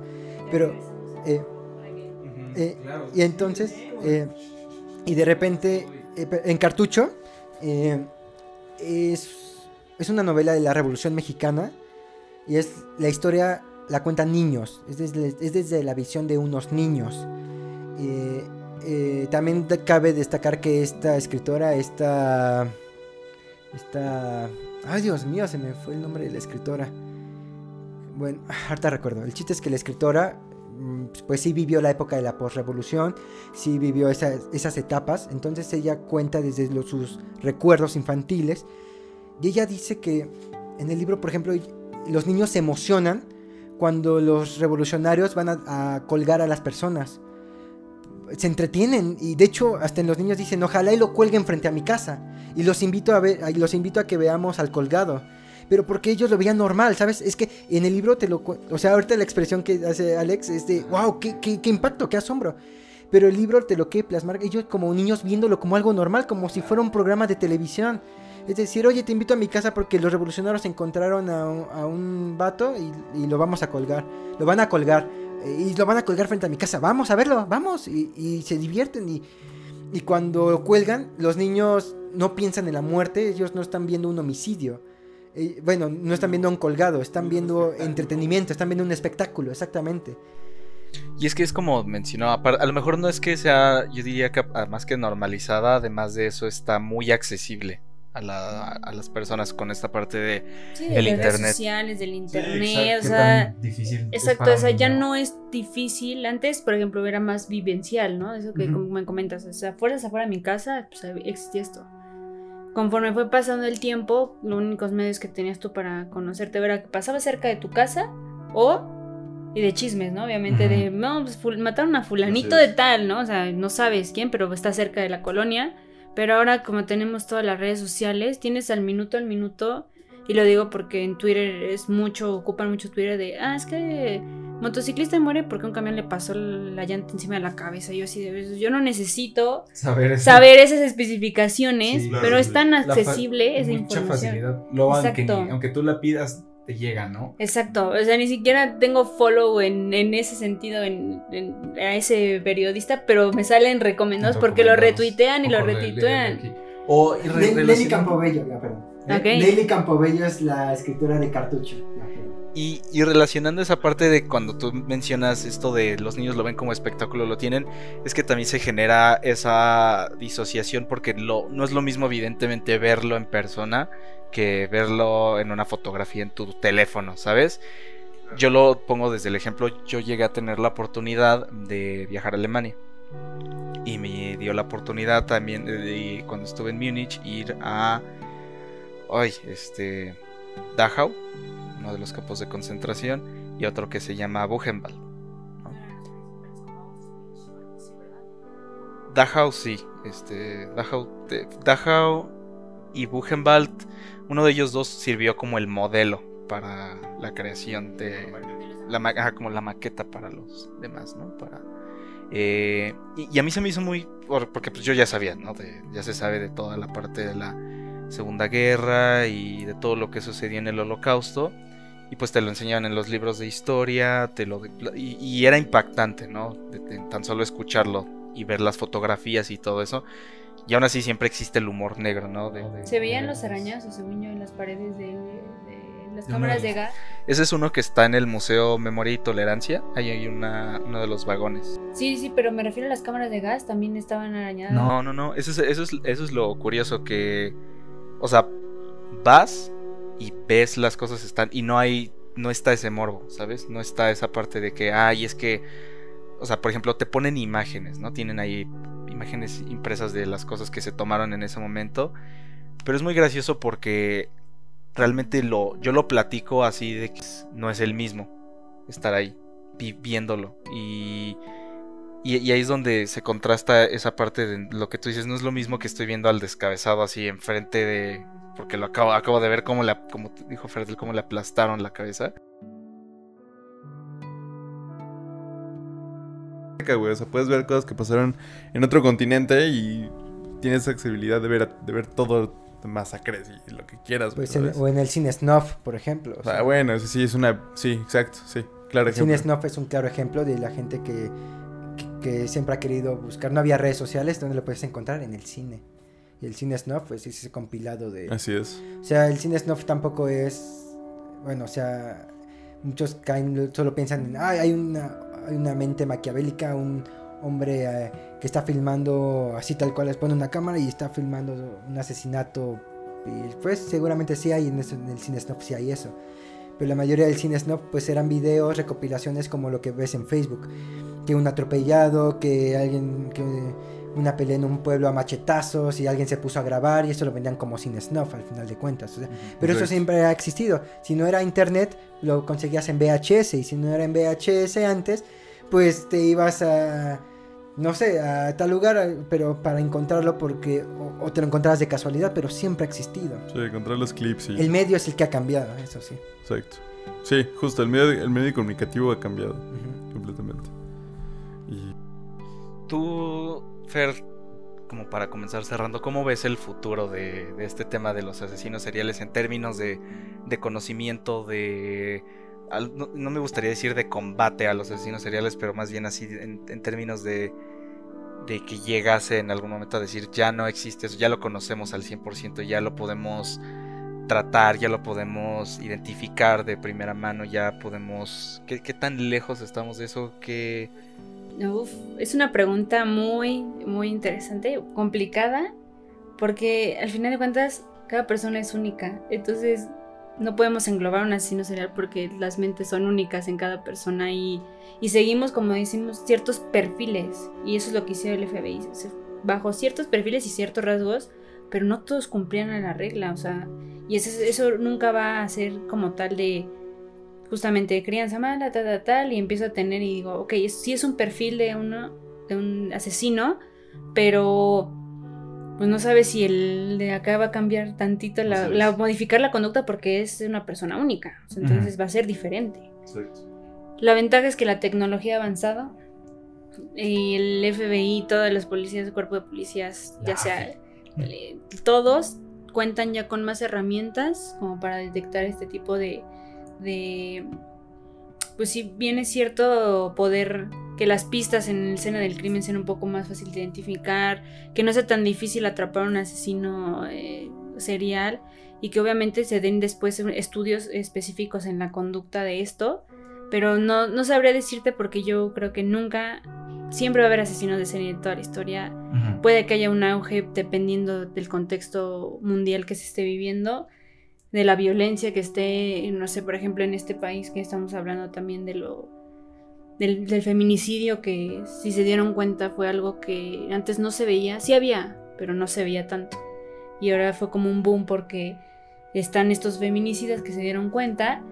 Pero al final, al final del día siento que sí se le puede facilitar al- al- a la policía y al- en general a todas las personas a, a darse cuenta de ciertos perfiles para tener como, oye, este posiblemente sea posible, sea un asesino, pero también posiblemente no. Entonces tenemos estudios, bajaje, tenemos tecnología, pero los asesinos en serie y el- en general los criminales siempre va a y va a existir de aquí hasta que la raza humana ya no esté, ya no existe el ser humano como tal. Claro. No, y qué bueno que menciones esa parte de la tecnología, porque me, regresándome a Alemania, hace poco creo que hubo un caso de una, de, un- de una persona que, que, que- mató como específicamente a una persona como de cierta edad específica y, y la enterró en, el, en un parque. Y, ah, en un parque público. Y gracias a que pudieron identificar en las cámaras, vieron que la zona donde estaba enterrada la persona, una zona donde esta- es- su asesino frecuentaba, eh, tenían una relación de que era su jefe y su jefe tenía como la misma edad que su papá. Y luego luego supieron identificar, dijeron, o sea, dijeron foco rojo es esta persona. Eh, no solo, o sea, no solo va a ir a prisión, sino que lo vamos a llevar a una institución de salud mental. Luego, luego, o sea, estaba como en esa parte de como cometer errores antes de perfeccionarlos y volverse un asesino serial eh, prolífico o como organizado. Y, y lograron, y como que ya luego, luego dijeron, "E- este, esta persona va a hacer esto, esto, esto, esto, esto y esto. Y Luego lo dijeron, es un, este es un Sí, lo, asesino lo social proceso. detuvieron antes de que continuara con su bola de, de- gracias a toda la tecnología que, que ya había. Eh, chicos, este es este nos da como para continuar y hacer Una tres, vez más hace podcasts. presente el episodio que puede durar una temporada completa de tirando rollo. Sí, Pero pues un, todo un tiene- agradecimiento a Octavio por darnos la oportunidad de, de existir en este podcast desde el Ah, no mames, no, adelante, este. Bienvenidos. Ah, es cierto. Y yo sé mi podcast. No, pues. Siempre se los he dicho, ya es de todos, ¿no? Es independiente, ¿no? Y pues gracias por estar aquí. Este. Pues yo creo que. Sí, hubiera durado para más, pero pues todo tiene un fin. Y pues ha llegado ese momento. Entonces, eh, pues hay una dinámica, te contábamos, Fer, que tenemos aquí en el podcast, que es de recomendar música, libros, películas, lo que guste recomendar, este, alguna eh, serie, algo, lo que sea, hasta dejar una, este, no sé, moraleja, lo que quieras, lo que Ok, gustes. ok. Eh, recomendado un libro que se llama Tal cual busquen así asesinos seriales. Eh, es de un ex policía del FBI, un veterano. Es una información. Él de hecho entró, y es curioso, entró en la, eh, por ahí de los años 1974. Entonces te puede contar desde cuándo inició él en la academia. Y entonces eh, esta parte de que él empezó a ver estos asesinos, te, te plantea un caso al principio de un asesino que igualmente toma sangre de sus víctimas y, y, de- y demás, ¿no? Te empieza a contar su historia. Eso es a grandes rasgos el libro. Es un buen libro para acercarse un poco a lo de antes y algunos Bastante. perfiles de exactamente asesinos seriales por ahí de los años de 1970, 80. Ujú. Y obviamente en cuanto a series, em, está la de Mindhunter, que esa sí o sí la tienen que ver. Y están, obviamente, si ustedes se van a la parte de Netflix y series documentales, así está la sección. Eh, acaba de subir una que son los hijos de, de Sam. Estoy ya hablando un poco más de, sí, asesinos seriales, pero también hablando de un poco de cultos y de toda esta parte de, tengo a alguien que me está diciendo que haga esto, ¿no? Y finalmente, bueno, eh, Acosador Nocturno, ustedes lo, lo han visto, Sí, lo han Richard. escuchado, Richard Ramírez, es muy fuerte el caso de, este, de esta persona. Entonces también está en, en- se llama así en Netflix, Acosador Nocturno, para que vayan y la, la sigan, pero para empezar un poco acerca de que se nutran y se, y se hagan, por decirlo así, adictos, es ese libro. Y hay otro que se llama Mentes Criminales también. Y, y está el libro de Mindhunter, obviamente también, porque se basaron, La serie la se basó en ese libro. Entonces, si quieren, obviamente, información más profunda y más a detalle, pues está. Así Exacto. porque creo que parte de la serie de Mindhunter eh, cambia algunos hechos de la vida real, o sea, para Sí. ser con fines como dramáticos. Exacto, para que hagan más atractiva la serie, no es tal cual. Pero de ahí en fuera, solo la serie se la recomiendo y creo que sería todo. Si no, les podría recomendar 20 libros, pero esos son como los tres principales que yo... Y lo van a subir yo creo ahorita una foto al, al Instagram Stories del libro para Sí. que tengan el, el autor tal cual. Son dos autores, dos pol- ex policías del FBI. Claro, claro que sí. Peter, ¿cuáles son las recomendaciones que tú nos tienes para el día de hoy? Tengo tres recomendaciones. Eh, la primera ya la mencioné. Es la película Caniva. Véanla. Es una película del 2017. Es cine francés. Es documental. Van a ver el caso del caníbal que les mencioné, el caníbal japonés.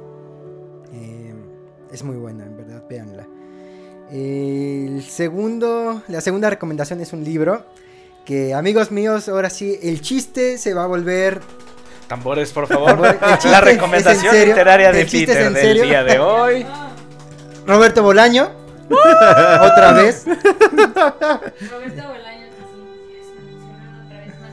En su- Bueno, des- desde el cielito, porque ya se nos... Está por eso en está desde allá arriba diciendo, yes, otra vez estoy aquí presente en las mentes de todos. Sí, no, no, es que de ese hombre puedes sacar tantas cosas de todos sus libros. Pero solo he mencionado uno de sus libros, faltan muchísimos. Sí, también faltan varios episodios. También faltan varios episodios. O sea, vamos Ya a se lo saborea, ya está saboreándose el, el siguiente libro de, de. De Roberto. De Roberto. Eh, lean La pista de hielo. Es un libro que empieza con el, inter- con, la- con el interrogamiento de una persona hacia el asesinato de una mujer que encuentran literalmente en una pista de hielo de patinaje. Eh, el libro pues son las entrevistas a tres personas diferentes que están relacionadas directamente y directa e indirectamente con el homicidio. Entonces, el libro es muy bueno. El libro se desarrolla en Cataluña. Así que les va a gustar. No spoiler. Exacto. No, Y, y ahí lo No dejamos. Así spoiler. empieza, así empieza. Ah, así ok, ok. Y, el te- y la tercera recomendación es... Ah, es un canal de YouTube que es- no sé si lo han visto, pero es buenísimo. Se llama El Criminalista Nocturno. Ah, sí, claro. Es, Yo no lo es conozco. buenísimo, es buenísimo. Claro que sí, 100% re- Son detalles que a lo mejor y Netflix no los tiene. Este canal sí, y es la cruda y triste realidad, porque es real. muy Esa real. sí es la cruda realidad, lo cuentan como la cruda realidad. Sí, es fotos reales, es, es lo real, es lo, las narraciones reales. ¿El criminalista qué? Nocturno. Nocturno, Y tiene una voz. Está muy bueno ese canal. Y también hay otro que es un investigador que se llama Paul Landó, que yo apenas lo empecé a ver. Él vive en Estados Unidos. Pero él, de hecho, tiene uno así vagamente. Hay un caso de unas dos niñas desaparecidas y él se para con un mapa y empieza a recorrer cómo fue el crimen, pero ya en la actualidad. Y así de aquí, se, aquí la secuestraron, vieron la calle. No, es verdad, no hay casas, como nadie se dio cuenta. Y también, obviamente, cuenta detalles. Por el caso de Lisa Lam y todo eso, él hace su investigación y te da como sus. Entonces, sí, sí, es, es, es verdad, ¿eh? Criminalista en nocturno, 100% recomendado. Y pues esas son Eh, las. sí, cri- y historias criminales de todo el mundo. De todo el mundo. Pero las más interesantes, por- creo- porque creo que le pone más, más salsa, son las, son las mexicanas. Sí. las asesinas Ay. mexicanas. Las Eso es, mexicanas. eso es lo que a mí me, Sí, sí, me sí. Sí, llama, es- me llama, me llama. Veanlo. ¿cuáles son tus recomendaciones de hoy? Ay, amigos, pues como ya se esperaba, pues los quiero recomendar. Toda la saga, específicamente eh, la película del 84 de Halloween. Es mi saga favorita de terror. La del 84 no tiene madre. Es la película número 4. Y este, creo que es donde más te explican el trasfondo del por qué Myers asesina. Y creo que está muy chida. Ya va a salir este año la, la última. Está 4, 5, 6, 7. Van en la octava. Con esta que va a salir en la octava. Y va a salir Halloween Kills este año. La final, supuestamente. Donde ya. No, ya nos tienen que explicar por, signo de interrogación. por amor de Dios. Nos tienen, ya, ya, ya por amor de Dios. Termínenos de explicar qué chingados pasa aquí. Porque ya no puedo más. Pero la, las va a dirigir este Carpenter. Mm, segu- según yo es una. Según yo es una. Eh, ajá. Según yo es Carpenter y otra persona. Pero va a estar Carpenter. Sí, Ah, totalmente. eso es lo importante, Eh, sí. en, la, de- en la del 2018 nos dimos cuenta que estuvo Carpenter porque, güey, es una gran película para el año. Y bueno, Halloween, este... Allá nuestra productora Carlita está durmiendo. Entonces, este... Les quiero recomendar una... También quiero hacer tres recomendaciones. Eh, La, la segunda es este una banda que me gusta mucho que se llama Cigarettes After Sex. Son una de mis bandas favoritas actualmente. Ah, sí, sí. Es como un vibe literal como Cigarettes After Sex. Está muy, muy, rico acá. Sí, exacto. Una onda medio, medio chida. Tópenlos. Y quiero recomendar un lugar que eh, yo acostumbraba mucho a ir con mis amigos de Fry, con los amigos de los skaters de Fray Servando, que se llama el 60s Bars. Está ahí en eh, Avenida Sonora. Está muy chido. Es un bar que tiene temática de rock y van bandas a tocar en vivo. Está muy chido. Y este, y pues son amigos, unos amigos si quieren ir la próxima semana. Van a estar presentando un homenaje a Joy Division. Entonces, Ay, qué bueno. vayan, Sí, tópenlos Vamos. y. Simón. Vamos. Y este, y pues va a estar muy chido, tópenlos. Mis recomendaciones de esta semana. Bueno, iba a recomendar la serie de Mindhunter, ya lo tenemos de parte de Fer. Yo, por otro lado, les quiero recomendar esos dos documentales. documentales este, No te metas con los gatos y el otro, ah, no me acuerdo cómo se llama, el de Lisa Lam, pero busquen así como el caso de Lisa Lam en Netflix. La desaparición de Lisa Lam. lo pueden buscar. Esos dos son muy buenos. Y recomiendo que donde puedan encontrar la película, la más reciente de Lars von Trier, se llama La casa de Jack. Y vean la, vean la edición del director, es fuerte, es muy fuerte. eh, no la vean con ojos morbosos, ya que es como lo que quiere hacer Lars von Trier de impactarte primero, de primera mano, y hacer que digas, ay, ¿qué estoy viendo? ¿Y qué demonios?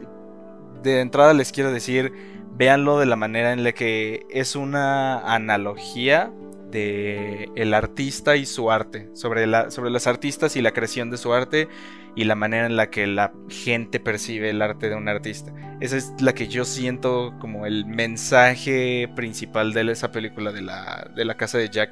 Eh, les repito, es muy fuerte, tiene unas escenas que si no la ven con esos ojos, con ese enfoque de que esa es la intención que tuvo el director al hacer la película, no la van a poder dormir. Con sus mayores de 18 años, por favor. Claro, sí, sí, sí. Definitivamente no la vean con un menor de edad. Bueno, yo creo que este podcast lo ve gente de mayor de 18 años. Espero que sea así. Ah, exacto. Pero- Y, Pero cuidado. y ya, me dio, ya me dio miedo e integra, in- er, intriga de este de esta película, sí, porque Sí, ya para sí. que Ale diga que hay que verlo desde el punto de vista y las escenas y demás, entonces hay que tener la mente Tiene que verla y con abierta. una mente muy abierta, exactamente. La casa de Jack de Lars von Trier. eh, y las siguientes recomendaciones las dejaré para el próximo video de Velando Rollo, que también tendremos contenido muy bueno. Para terminar, Fer, ¿cuáles son tus redes? ¿Cuáles son los proyectos que tienes cercanos para que la gente esté al pendiente de lo que vas a hacer? ¿Qué... ¿Cómo te encontramos? Perfecto. Eh, me encuentran en Instagram como fer.lopez1201 y eh, es- luego subo historias ahí porque pues a veces hago streaming en conjunto con, con la otra invitada especial, el episodio número 8, que ahí véanlo, está muy bueno.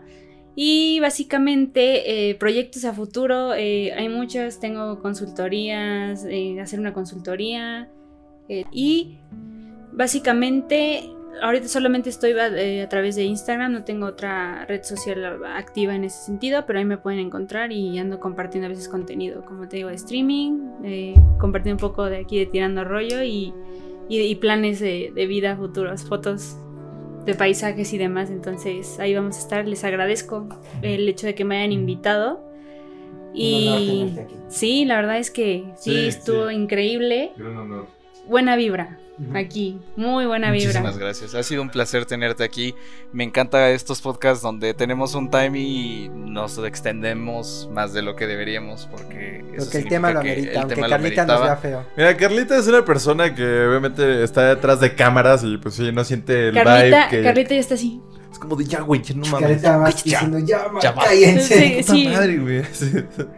Pero bueno, Chilanga Banda, no olviden seguirnos en Facebook, Instagram, escucharnos en YouTube, Spotify, Apple Podcast, Google, Google Google Podcast. Aguacate. en. Google Podcast, y eh, darnos like, suscribirte, seguirnos, campanita arriba para recibir notificaciones cuando subamos nuevo contenido y nos vemos el martes con Y Velando Rollo. Yo quiero decir una última cosa, amigos. Rápido, si llegaste hasta este punto del podcast, tenemos una sorpresa para todos ustedes, seguidores de la Chilanga Banda. El siguiente episodio lo contaré en más a detalle. Entonces están obligados a ver el Velando Rollo para que puedan saber de esta sorpresa que ¿Qué tenemos será? armada. ¿Qué será? Y pues, gracias por tirar rollo con nosotros. Fer, fue un gusto. No, un gusto gran invitada. Y hermanos, gracias por tirar rollo también con nosotros. Hasta la próxima.